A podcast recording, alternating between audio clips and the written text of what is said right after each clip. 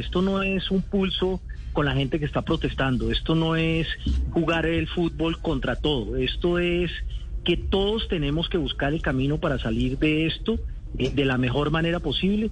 Y yo creo que a través del fútbol y, el mensaje que envía el fútbol es importante en este momento.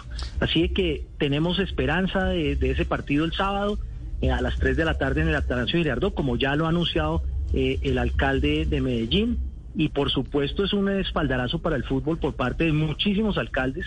Ayer tuve una reunión importante en Medellín con, con varios de los alcaldes de capitales y muchos de ellos, la gran mayoría, eh, expresaron su apoyo al fútbol y su apoyo para que el fútbol vuelva a las ciudades de ellos.